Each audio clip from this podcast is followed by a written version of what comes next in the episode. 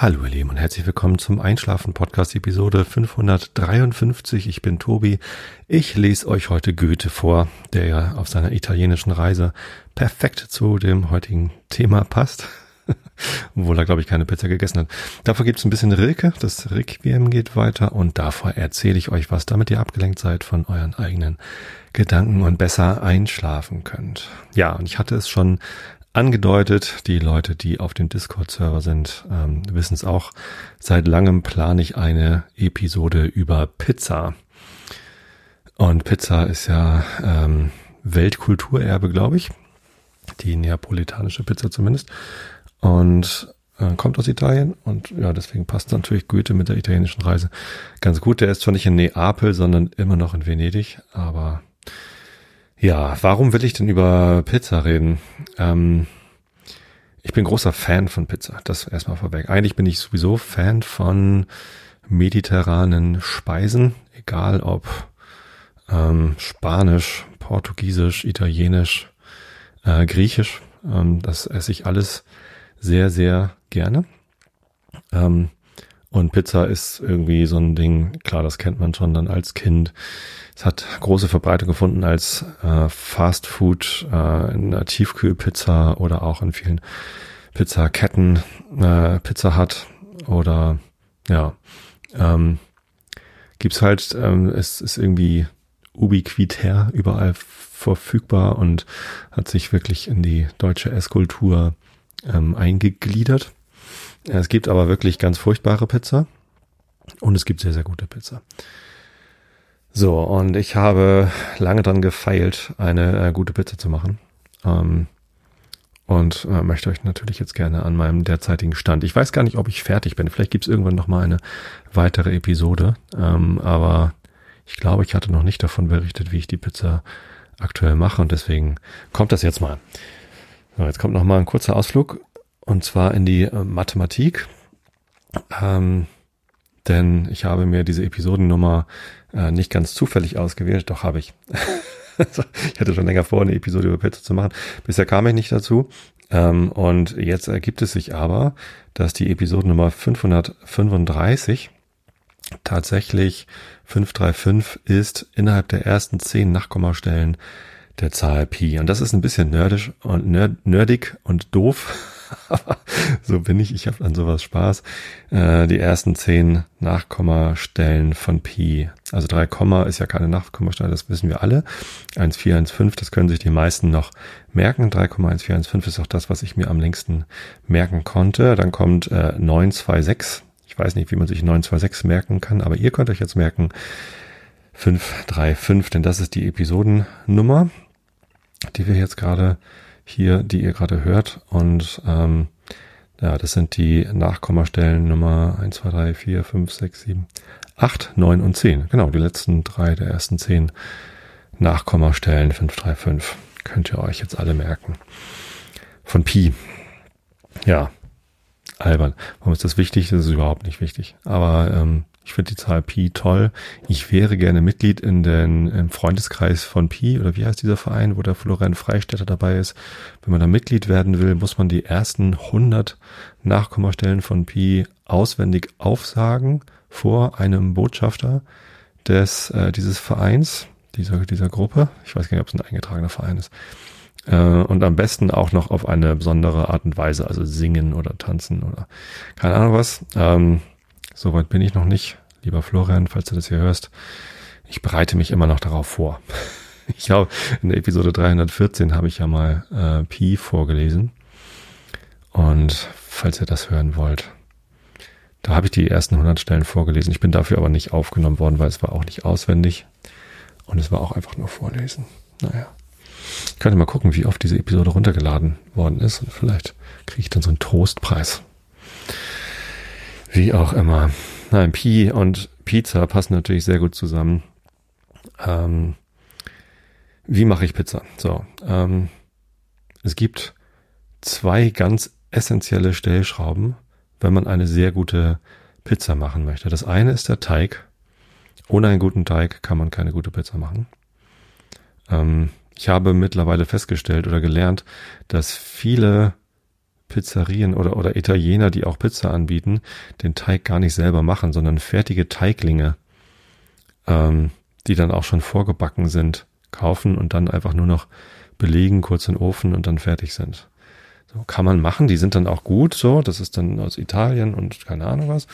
Ähm, ist aber nicht mein Ansatz, also Fertigpizza. Ähm, es gibt Fertigpizza, also wenn man eine Fertigpizza gut machen will, aber nochmal kurz ein Exkurs, Fertigpizza. Auch Fertigpizza kann akzeptabel schmecken, wenn man äh, ein paar Regeln einhält. Und zwar ist das Vorheizen tatsächlich wichtig. Der Ofen muss vorgeheizt werden und zwar auf die höchste Stufe. Und die Pizza muss aufgetaut sein. Äh, neuere Fertigpizza-Hersteller, Tiefkühlpizza-Hersteller schreiben es sogar drauf. Ähm, und ja, das, ähm, das ist auf jeden Fall ein guter Tipp.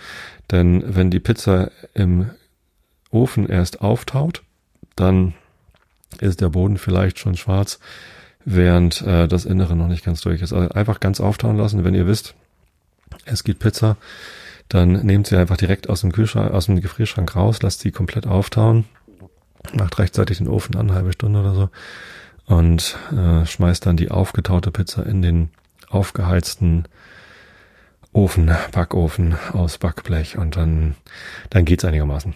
So, äh, jetzt habe ich auch schon die, jetzt bin ich abgeschwiffen und habe irgendwie äh, die, die Pointe versaut, denn das ist schon die zweite essentielle Zutat. Also die erste essentielle Zutat ist Teig. Wenn ihr den Teig selber machen wollt, kann ich euch nur empfehlen, ein Sauerteigrezept zu verwenden. Natürlich kann man auch gute Pizza aus Hefeteig machen. Ähm, aber einfach nur ein bisschen Sauerteig dazugeben reicht schon aus, um dem Ganzen einen etwas anderen Charakter und einen etwas leckeren Geschmack zu verpassen. Theoretisch geht natürlich wirklich einfacher ähm, Hefeteig. Ihr nehmt also ein, ein feines Weizenmehl.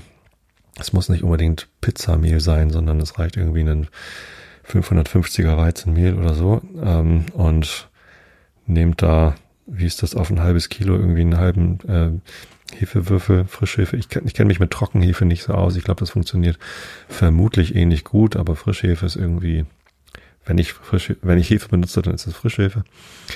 Ähm, knete das ordentlich durch und damit meine ich wirklich ordentlich, äh, wenn der Teig gut vermischt ist, nochmal zehn Minuten richtig toll kneten und dann irgendwie liegen lassen. Habt ihr den ganz normalen, also was, was kommt in den Hefeteig rein? Ich hatte mir da mal ein Rezept aufgeschrieben. Das hatte ich von, es gibt glaube ich ein Video von, äh, von, von Sven Menke, der hat mal den Kulinarikast gemacht. Ich glaube, den gibt's gar nicht mehr, ich weiß es nicht. Ähm, hat da lange nichts getan.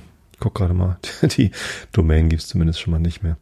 Ähm, ja, letztendlich, äh, was ist denn das? 350 Gramm Mehl, 150 Gramm Wasser oder, so, oder 200 Gramm Wasser, Teelöffel Salz und ein bisschen Hefe äh, und das dann eben gut verkneten. Also da, da, da reicht auch ein Standardrezept, das kann man einfach machen. Ähm, wichtig ist dabei halt dieses lange Kneten und äh, dann hat man einen Hefeteig. Wenn es aber eine richtig gute Pizza werden soll, dann, ähm, dann empfehle ich einen Sauerteig und äh, das machen die in Italien auch so glaube ich. So, und da gibt es ein Rezept von Lutz Geisler, kostenlos in seinem Blog, in dem Plötz-Blog, ähm, vom 24. Juni 2017. Almrezepte schnelle Pizza. Also wenn, nach, wenn ihr nach schnelle Pizza Lutz Geisler googelt, dann findet ihr das direkt. Den Link kann ich natürlich auch in die Show Notes packen. Und äh, das heißt schnelle Pizza, weil das einmal äh, ohne die lange kalte Gare ist. Also häufig sind ähm, Teige, wo sowohl Sauerteig als auch dann Hefe drin ist, so gestaltet, dass man die über Nacht in den Kühlschrank gehen lässt, weil sie da halt sehr langsam und sehr behutsam ihre Aromen entfalten und das ist auch toll.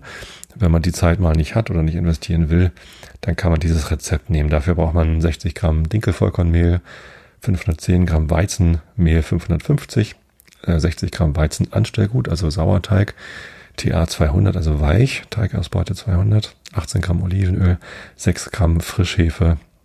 Das ist ziemlich wenig. Ähm, aber man braucht auch nicht so viel Frischhefe. Also eigentlich braucht man noch weniger Frischhefe, wenn man den Teig länger gehen lässt. Aber naja, gut. 12 äh, Gramm Salz, 360 Gramm Wasser und eventuell noch Malzmehl, 3 Gramm. aktiv, wenn man das möchte. Genau, und dann steht da genau drin, äh, wie man das ähm, verarbeitet. In diesem Rezept ist es so wie bei meinem Brotrezept auch, dass man den Teig ansetzt und dann gehen lässt und beim Gehen äh, macht man dieses Dehnen und Falten. Also alle halbe Stunde äh, geht man zum Teig, der sich gerade entwickelt und zieht ihn an den Seiten so hoch und klappt ihn oben rüber. Und das macht man einmal rum, um, reihum an allen Seiten, bis man den ganzen Teig einmal gut durchgedehnt hat. Das hilft dabei, dieses Klebergerüst besser auszugestalten. Und das braucht man, damit, äh, damit der Teig schön locker wird, also große Bläschen hat. Und bei Pizza will man ja große Bläschen haben. Also in der Mitte nicht, da wo der Belag drauf ist. Äh, da muss einfach nur ein lockerer, dünner Brotteig drunter sein, aber am Rand will man ja diese größeren Bläschen haben. Genau. Ähm, so, man kann auch dieses Brotrezept, das ich mal entwickelt habe. Ich habe ja mal dieses Dinkel San Francisco Sourdough Bread. Das ist ein reines Dinkelrezept, wo dann eben, damit es den, äh, ein gutes Klebergerüst hat, noch ein bisschen Vitamin C drin ist. Ähm, das findet ihr bei Lutz im Podcast ganz ausführlich beschrieben. Also das ist halt Dinkelmehl 630 ähm, mit dem entsprechenden Sauerteig und eben ein bisschen Salz gehört auch immer mit rein und Vitamin C. Ich habe da eine Zeit lang das mit O-Saft genommen. Also man braucht ganz wenig O-Saft. 25 Gramm O-Saft oder so auf einen Liter Wasser, ich weiß es nicht genau. Und äh, jetzt habe ich das ersetzt durch ähm, Acerola Kirschpulver. Das ist auch im Wesentlichen reines Vitamin C. Äh, man schmeckt das nicht. Also weder den O-Saft noch das, das, Brot schmeckt dann nicht nach Kirsche, sondern man braucht nur das Vitamin C, um äh, dem Dinkel die Möglichkeit zu geben, äh, ordentliche Kleberstrukturen auszubauen. Genau. So, ähm, das, das sind gute Tipps, wo ihr die ausführlich beschriebenen Rezepte findet. Ähm, die besten Teige brauchen Zeit. Also eigentlich braucht man für einen Teig im Wesentlichen ordentliche Zutaten. Also man muss jetzt nicht das Mehl aus Italien einfliegen lassen. Davon bin ich auch eigentlich gar kein Fan. Äh, kommt natürlich auch mit dem LKW, aber muss nicht unbedingt fliegen. Nee, äh, man kann einfach das Mehl aus dem Supermarkt nehmen. Ähm, aber halt, weiß ich nicht. Ich, ich nehme ganz gerne ähm, das aus dem Bioregal. Ich weiß nicht, ob das dann unbedingt viel besser ist. Es ist auf jeden Fall schwieriger, weil äh, sich das halt jedes Mal anders verhält. Aber wenn man ein bisschen Frischhefe mit in den Teig tut, dann kann man sich ja eigentlich sicher sein, dass das gelingt. Ja. So, das ist der Teig. Ähm, damit ähm, ihr den Teig dann gut äh, ausdehnen und auf einen, einen Schieber tun könnt und es dann auch gut in den Ofen reinflutschen kann, braucht ihr Semola. Semola ist eigentlich nichts anderes als Hartweizengrieß. Ähm, kommt aus Italien, so, aber das ist irgendwie, ich habe festgestellt, dass das ist halt so ein, es, sieht ja aus wie Mehl, ist ein bisschen grobkörniger. Und wenn ihr das auf der Arbeitsfläche habt, um daraus äh, die Pizza auszubreiten, dann äh, geht davon natürlich ein bisschen was in den Teig rein, aber der Teig klebt da nicht. Also mein Teig ist halt schon noch recht klebrig, so, aber wenn dann so ein bisschen Semola dran ist, dann rutscht er halt trotzdem von dem Schieber. Ich habe so ein so ein Metall-Pizza-Schieber äh, in, den, in den Ofen rein. Und ja, das ist so der Teig. Belegen könnt ihr das, wie ihr wollt. Also Pizza-Belag ist natürlich absolut Geschmackssache. Ähm, ich bin da eigentlich überhaupt nicht anspruchsvoll. Also es gibt natürlich Tomatensoßen. Da kann man auch eine Fertigtomatensauce nehmen. Also was weiß ich von von irgendeinem, aus einem irgendeinem Gläschen so fertig Tomatensauce auf die Pizza draufklatschen. Ich nehme davon auch immer gar nicht viel. Also das ist für mich nicht, nicht das Wichtige am Geschmack. Also eine, eine gute Pizza muss halt einen sehr, sehr guten Teig haben und muss gut aufgegangen sein. Was dann auf der Pizza drauf ist, das kann das natürlich dann nochmal richtig toppen. Also was ich sehr gerne mache, ist Pizza Bianca. Das ist dann eine weiße Pizza, Bianca wie weiß. Und ähm, da nimmt man keine Tomatensauce, sondern entweder Ricotta oder Creme Fraiche oder, wenn man es ganz abgefahren mag, Sauce Hollandaise und verteilt das halt dünn auf der Pizza. Gerne mit ein bisschen Knoblauch, ein bisschen Salz und Pfeffer noch und so. Äh, und das ist auch ganz geil. Dann ist Käse natürlich wichtig. Ähm, Mozzarella-Käse. Gibt diesen festen Mozzarella-Käse, den man dann auch reiben kann, der dann halt gerieben auf der Pizza ist oder eben ähm, ja so dünn geschnittene Mozzarella-Ballen kann man nehmen. Ähm, was ich sehr spät erst gelernt habe, ist, dass es total sinnvoll bei einigen Sachen ist, die erst nach dem Backen auf die Pizza zu tun. Zum Beispiel äh, Parma-Schinken, also Pizza Parma. Ähm, wenn man Fleisch isst, das ist, ähm, das ist ein absolutes Fest für mich, wenn, wenn man diesen ganz dünn geschnittenen, geräucherten Schinken, also Kochschinken auf Pizza bin ich echt nicht so der Fan von. Ananas, äh, sag ich mal nichts zu. Kann man machen, wenn man das mag, aber ist halt dann nicht mehr italienisch. Ähm, und ähm, aber äh, so, so zwei, drei ganz dünne Scheiben Parmaschinken nach dem Backen auf die heiße Pizza, damit der Schinken so leicht warm wird. Der muss ja gar nicht mitgebacken werden, der ist ja geräuchert. Und dann noch Rucola oben drauf. Also auch nach dem Backen natürlich. Du willst ja den Rucola nicht, nicht äh, völlig verschrumpeln lassen. Also nach dem Backen äh, frischen Parmaschinken, äh, Rucola und vielleicht sogar noch ein bisschen Parmesan. Der muss dann auch gar nicht schmelzen. Ähm, fantastisch, großartig. So. Ähm, Rucola oder, oder Salate ist sowieso eine ganz gute Idee. Salami kann man natürlich mitbacken, wenn man das mag. Aber im Wesentlichen also so eine Pizza Margarita, wo einfach nur eine Tomatensauce und äh, Käse drauf ist. Bisschen Basilikum vielleicht. Ähm, auch nach dem Backen oder in die Tomatensauce rein. Ja, also da gibt's verschiedene Möglichkeiten, würde ich mal sagen. Ich habe letztens gesehen, man kann so eine Pizza auch machen, indem man einfach äh, Olivenöl und Salz drauf tut. Das ist dann eigentlich gar keine Pizza, sondern ein Brot, was man dann da backt. Ein Fladenbrot oder so. Ähm, auch gut, kann man machen. So. Meine Lieblingspizzeria in Hamburg ist das Überquell. Die machen wirklich sehr, sehr gute Pizza. Und die bieten sogar eine Nachtischpizza an. Also die haben wirklich tolle Pizza und auch sehr ausgefallene Beläge. Da kann man irgendwie sonst was für tolle Sachen drauf bekommen. Ähm, und zum Nachtisch machen die halt eine Pizza mit äh, Nuss-Nougat-Creme. Also ob es dann Nutella ist oder sein muss, sei mal dahingestellt. Ähm, aber also es gibt ja verschiedene äh, Schokoladencremes oder irgendwie, ne, kann man nach dem Backen einfach draufschmieren, die wird dann schön warm, vielleicht noch eine Banane oder so. Ähm, ja, das geht. Das geht auch. Aber wie gesagt, ich finde den Belag am Ende weder entscheidend noch wichtig. Es sei denn natürlich, man tut was drauf, was einem nicht schmeckt, aber da ist man dann selber schuld. Also, das ist absolut nach Geschmack. Ich bin da überhaupt nicht picky. Und wenn jemand Ananas auf die Pizza tun möchte, äh, ich urteile da nicht. Ich mag es halt nur selber nicht. Also ich finde Obst in warmem Essen sowieso immer ein bisschen schwierig. Es gibt ganz selten mal, dass mich das irgendwie reizt.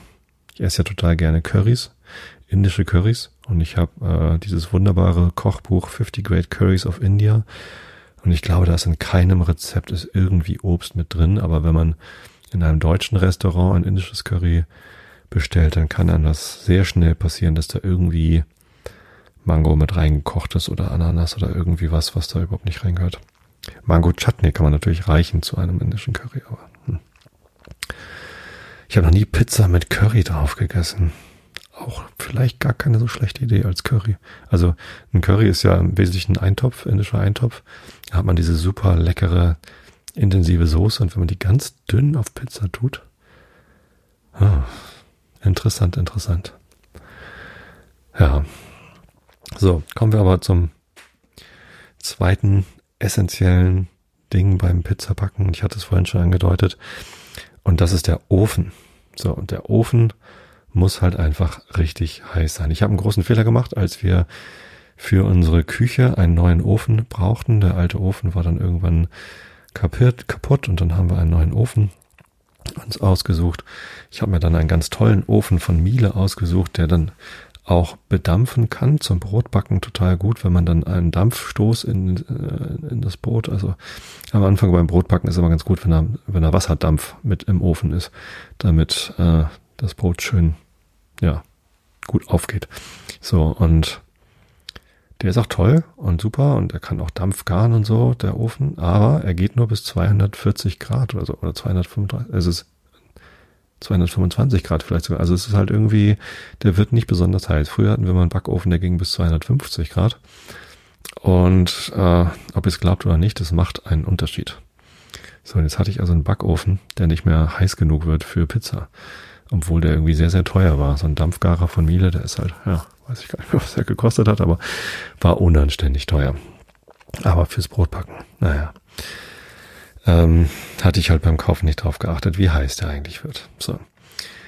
Was mache ich? Einen zweiten Backofen kaufen? Natürlich nicht, sondern ähm, mein Kumpel Holger Krupp, auch Podcaster, vielleicht kennt ihr ihn, der wohnt ja auch hier oben im Norden, hat lange in Hamburg gewohnt, haben uns kennengelernt, jetzt wohnt er in, in Buxtehude. Der hat sich einen Uni-Pizzaofen gekauft. Das schreibt man O-O-N-I. Unter oni.com könnt ihr die ähm, sehen. Das sind äh, Pizzaöfen, die einfach mal genau groß genug sind, um eine Pizza reinzuschieben. Also sehr flach. Und ähm, dadurch ähm, entsteht halt einfach eine, eine deutlich höhere Hitze als ähm, in einem großen handelsüblichen Haushaltsbackofen, der einen etwas größeren Raum hat. So, und die Onis, die sind halt für einen für den Outdoor-Bereich, also draußen Garten, Terrasse, sonst was. Man kann sie entweder mit Gas oder mit äh, Holz befeuern. Und die kriegt man halt dann äh, sehr, sehr heiß, also bis 350 Grad. Und tatsächlich, wenn man eigentlich Pizza backen will, so wie es die Italiener tun, braucht man 350 Grad so um und bei. So, das macht natürlich kein normaler ähm, Haushaltsbackofen. Und da hatte ich überlegt, vielleicht kaufe ich mir so ein Ding, so ein Uni, einfach nur für Pizza auf, dem, äh, auf der Terrasse stehen. Äh, das wäre toll. Ich bin dann zum, zum Holger hingefahren, er hat mich eingeladen, haben wir da Pizza gegessen. Das ist echt grandios. Also der kann auch gut Pizza machen. Ich glaube, der macht einen reinen Hefeteig und das ist dann auch ausreichend. Also das, die Pizza wird dann trotzdem einfach genial, weil man eben diesen Ofen hat. Ich glaube tatsächlich, der Ofen ist noch entscheidender als der Teig. Also wenn es eine Reihenfolge gibt zwischen äh, was macht eine Pizza grandios, dann ist es erstens äh, der Backofen oder die Temperatur eigentlich, dann zweitens der Teig und erst drittens der Belag. Ja, vielleicht nulltens die Zutaten. Natürlich braucht man gute Zutaten, um eine gute Pizza zu machen, aber ja, gleich danach kommt schon der Backofen. So, anstatt eines Oni-Backofens, die sind nämlich auch gar nicht so günstig. Also da zahlt man auch, was habe ich denn hier? 600 Euro, 800 Euro für so einen, für so einen Backofen. Ähm, habe ich ein, habe ich mehr Geld ausgegeben, dummerweise, aber äh, etwas gekauft, was ein bisschen vielseitiger ist. Denn in so einem Oni-Pizza-Backofen kann man halt genau Pizza machen. Vielleicht kann man noch ein Steak drin grillen oder so, weil das halt dann auch flach ist. Aber Würstchen oder irgendwie Champignons oder einfach etwas machen, was man auf dem Grill sonst auch tun würde, äh, ist ein bisschen schwieriger.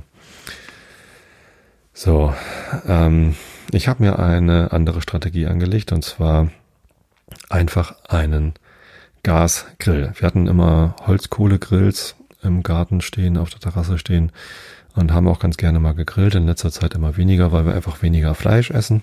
Und wenn man grillt, dann isst man ja doch irgendwie Fleisch. Man kann natürlich auch fleischlos grillen, aber irgendwie ähm, ja, hat sich das halt nicht so ergeben. So, und dann habe ich geguckt, welcher Gasgrill wird denn besonders heiß. Und dann habe ich einen gefunden. Marke kann ich euch gerade gar nicht sagen, aber es ist so ein, so ein halbwegs Profi-Gasgrill. Äh, Eigentlich ist es wahrscheinlich auch ein bisschen egal. Er braucht halt eine eine Fläche, die groß genug ist, dass man einen Pizzastein drauflegen kann.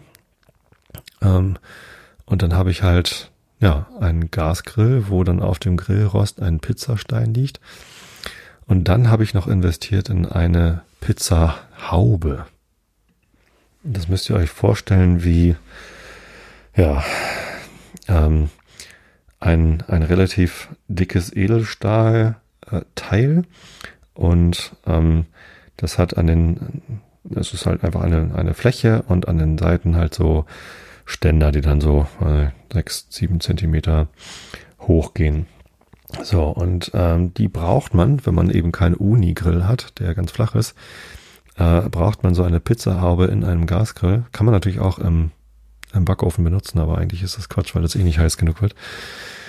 Ähm, Im Gasgrill habe ich halt äh, das Grillrost, da drauf den Pizzastein und da drauf die Pizzahaube und mache das alles heiß auf 350 Grad. Ne? Einfach Gasgrill zu, Gas, äh, erst anmachen, dann zumachen und dann warten, bis das ganze Ding 350 Grad hat.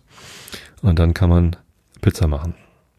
So, und die, diese Haube sorgt dafür, dass die Pizza eben auch von oben 350 Grad bekommt. Der Pizzastein sorgt dafür, dass von unten äh, die Hitze äh, kommt und zwar auch, wenn die Pizza dann drauf liegt. Also die Pizza ist ja vergleichsweise kalt. Der Teig hat vielleicht irgendwie äh, ja, Zimmertemperatur. Äh, vielleicht hat die, haben die Beläge sogar noch ein bisschen irgendwie so ein bisschen kälter, weil sie aus dem Kühlschrank kommen, keine Ahnung.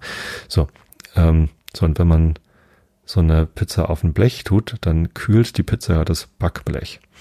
Deswegen braucht man Pizzastein, weil der Stein hält halt viel mehr Wärme und wenn dann so eine kalte Pizza da drauf kommt, dann verliert der Pizzastein die Wärme nicht so schnell und gibt einfach viel mehr und länger die Hitze ab.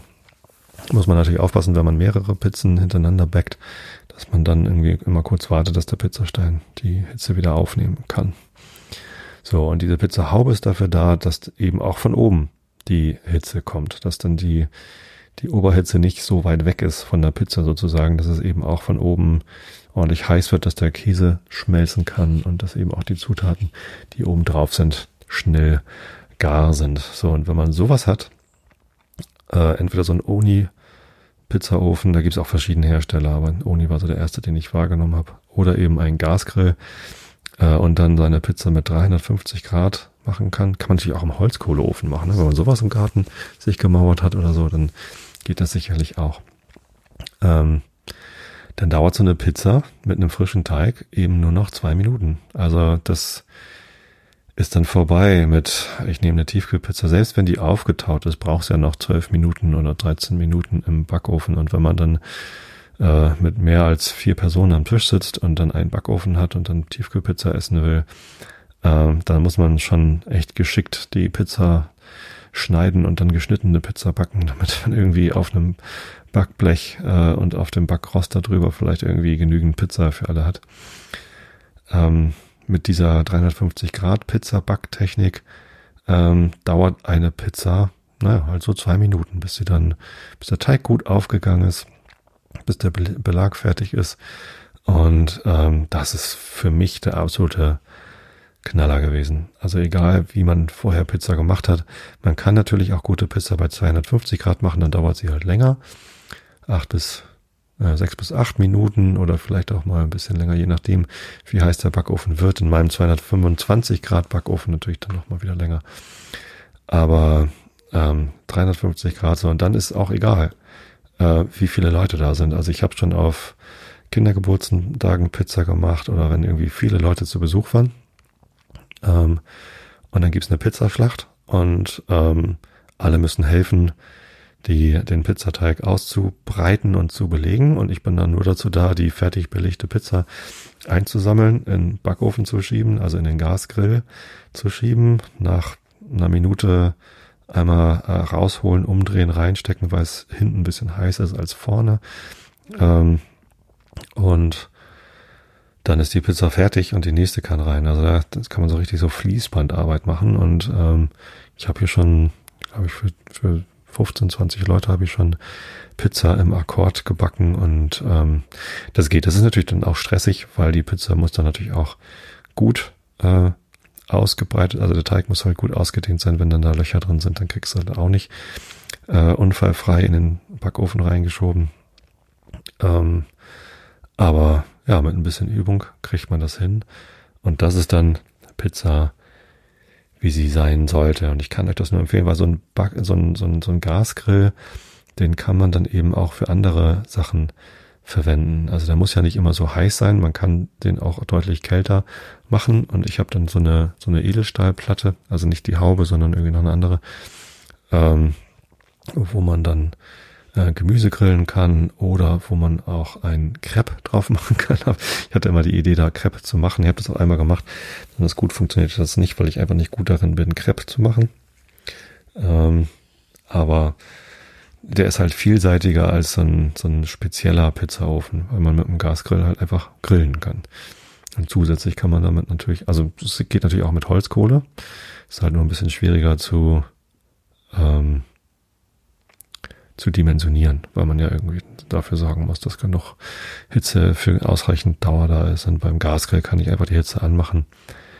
Da dauert das dann eine Viertelstunde. Also wenn ich den, wenn ich meinen Gasgrill voll aufdrehe, dann dauert das eine Viertelstunde, bis auch der äh, Pizzastein die entsprechende Temperatur hat. Vielleicht 20 Minuten oder so, aber dann habe ich da, dann kann es halt sofort losgehen. Ja. So, also das ist der Knaller. Ähm, und falls ihr die Möglichkeit habt, so ein Gasgrill euch anzuschaffen und gerne Pizza macht, dann kann ich euch das nur empfehlen, da eben auch ein Pizzastein und eine Haube dafür zu kaufen. Ja, so viel zum Thema Pizza. Habe ich jetzt eigentlich auch schon erschöpfend erzählt. Dachte, ich könnte länger über Pizza reden, aber letztendlich ist der Trick ja, das ist wirklich nicht, nicht schwierig. Man muss halt einmal wissen, für Pizza braucht man viel Hitze. Auf 180 Grad Umluft äh, wird das nix. Und auch Tiefkühlpizza kann man gut hinbekommen, wenn man sie ordentlich auftaut und dann eben bei hoher Hitze äh, in den Ofen gibt. Ganz früher habe ich mal Tiefkühlpizza in der Mikrowelle aufgewärmt, als Mikrowellen neu waren. Und das war halt das labberigste und ekligste, was ich dann jemals gegessen habe. Kann ich nicht empfehlen. Aber wenn man labberige Pizza mag, wer weiß. Ich will da ja nicht judgen. Ja. Würde ich sagen. Wird eine etwas kürzere Episode. Ähm, hält dann vielleicht nicht zwei Wochen. Müsste noch eine alte Episode zugreifen. Ähm, aber mehr habe ich nicht zum Thema Pizza. Ich könnte euch jetzt nochmal die 100 ersten Nachkommastellen von Pi vorlesen. ja, mache ich nicht. Nein, wir kommen zum Rilke der Woche. Ähm, Rilke der Episode und wir sind bei Position 1825 in der Gesamtausgabe im Requiem. Zweiter Teil sozusagen, 27 Prozent von dem gesamten Rilke habe ich schon vorgelesen. Und dürft ich sagen, dass du nur geruhst, dass du aus Großmut kommst, aus Überfülle, welcher du, äh, weil du so sicher bist, so in dir selbst, dass du herumgehst wie ein Kind nicht bange, vor Örtern, wo man einem etwas tut. Doch nein, du bittest. Dieses geht mir so bis ins Gebein und querrt wie eine Säge. Ein Vorwurf, den du trügest als Gespenst, nachtrügest mir, wenn ich mich nachts zurückziehe in meine Lunge, in die Eingeweide, in meines Herzens er letzte ärmste Kammer. Ein solcher Vorwurf wäre nicht so grausam, wie dieses Bitten ist. Was bittest du? Sag, soll ich reisen? Hast du irgendwo ein Ding zurückgelassen, das sich quält und das dir nachwill? Soll ich in ein Land, das du nicht sahst, obwohl es dir verwandt war wie die andere Hälfte deiner Sinne? Ich will auf seinen Flüssen fahren, will an Land gehen und nach alten Sitten fragen, will mit den Frauen in den Türen sprechen und zusehen, wenn sie ihre Kinder rufen. Ich will mir merken, wie sie dort die Landschaft umnehmen draußen bei der alten Arbeit der Wiesen und der Felder, will begehren, vor ihren König hingeführt zu sein und will die Priester durch Bestechung reizen, dass sie mich legen vor das stärkste Standbild und fortgehen und die Tempeltore schließen. Dann aber will ich, wenn ich vieles weiß, einfach die Tiere anschauen, dass ein etwas von ihrer Wendung mir in die Gelenke herübergleitet, will ein kurzes Dasein in ihren Augen haben, mich halten und langsam lassen, ruhig ohne Urteil. Ich will mir von den Gärtnern viele Blumen hersagen lassen, dass ich in den Scherben der schönen Eigennamen einen Rest herüberbringe von den hundert Düften und Früchte will ich kaufen, Früchte, drin das Land noch einmal ist, bis an den Himmel denn das verstandest du, die vollen Früchte. Die legtest du auf Schalen vor dich hin und wogst mit Farben ihre Schwere auf. Und so wie Früchte sahst du auch die Frauen und sahst die Kinder so von innen her, getrieben in die Form ihres Daseins. Eieiei. Geht ab, der Herr Rilke. Gut, dann öffne ich mal die italienische Reise. Das Buch heißt einfach nur italienische Reise von Johann Wolfgang von Goethe. Wir sind bei Position 1169, 14 Prozent haben wir geschafft von der Reise. Immer noch in Venedig und es ist immer noch der 6. Oktober. Augen zu und zugehört. Auf heute Abend hatte ich mir den famosen Gesang der Schiffer bestellt, die den Tasso und Ariost auf ihre eigenen Melodien singen. Dieses muss wirklich bestellt werden. Es kommt nicht gewöhnlich vor. Es gehört vielmehr zu den halb verklungenen Sagen der Vorzeit. Beim Mondenschein bestieg ich eine Gondel, den einen Sänger vorn, den anderen hinten. Sie fingen ihr Lied an und sangen abwechselnd Vers für Vers. Die Melodie, welche wir durch Rousseau kennen, ist eine Mittelart zwischen Choral und Rezitativ. Sie behält immer denselbigen Gang, ohne Takt zu haben. Die Modulation ist auch dieselbige. Nur verändern sie nach dem Inhalt des Verses mit einer Art von Deklamation sowohl Ton als Maß. Der Geist aber, das Leben davon lässt sich begreifen wie folgt. Auf welchem Wege sich die Melodie gemacht hat, will ich nicht untersuchen. Genug, sie passt gar trefflich für einen müßigen Menschen, der sich etwas vormoduliert und Gedichte, die er auswendig kann, solchem Gesang unterschiebt. Mit einer durchdringenden Stimme, das Volk schätzt Stärke vor allem, sitzt er am Ufer ähm, einer Insel, eines Kanals auf einer Barke und lässt sein Lied schallen, soweit er kann. Über den stillen Spiegel verbreitet sich's in der Ferne vernimmt es ein anderer, der die Melodie kennt, die Worte versteht und mit dem folgenden Verse antwortet. Hierauf erwidert der Erste und so ist einer immer das Echo des anderen. Der Gesang währt Nächte durch, unterhält sie ohne zu ermüden. Je ferner sie also voneinander sind, desto reizender kann das Lied werden. Wenn der Hörer alsdann zwischen beiden steht, so ist er am rechten Flecke. Um dieses mich vernehmen zu lassen, stiegen sie am Ufer der Giudecca aus. Sie teilten sich am Kanal hin. Ich ging zwischen ihnen auf und ab, so dass ich immer den verließ, der zu singen anfangen sollte und mich demjenigen wieder, wieder näherte, der aufgehört hatte. Da ward mir der Sinn des Gesangs erst aufgeschlossen. Als Stimme aus der Ferne klingt es höchst sonderbar, wie eine Klage ohne Trauer. Es ist darin etwas unglaublich, bis zu Tränen rührendes. Ich schrieb es meiner Stimmung zu, aber mein Alter sagte, e singolare come quel quanto inteneris, intenerisce e molto pie quando e pie ben cantato. Er wünschte, dass ich die Weiber vom Lido, besonders die von Malamoccio und Pelestrina hören möchte, auch diese singen den Tasso auf gleiche und ähnliche Melodien. Er sagte ferner, sie haben die Gewohnheit, wenn ihre Männer aus Fischen ins Meer sind, sich ans Ufer zu setzen und mit ihrer mit durchdringender Stimme abends die äh, Gesänge erschallen zu lassen, bis sie auch von ferne die Stimme der ihrigen vernehmen und sich so mit ihnen unterhalten. Ist das nicht sehr schön? Und doch lässt sich wohl denken, dass ein Zuhörer in der Nähe wenig Freude an solchen Stimmen haben möchte, die mit den Wellen des Meeres kämpfen. Menschlich aber und wahr wird der Begriff dieses Gesanges. Lebendig wird die Melodie, über deren tote Buchstaben wir uns sonst die Köpf, den Kopf zerbrochen haben. Gesang ist es eines Einsamen in die Ferne und Weite, damit ein anderer, gleichgestimmter, höre und antworte.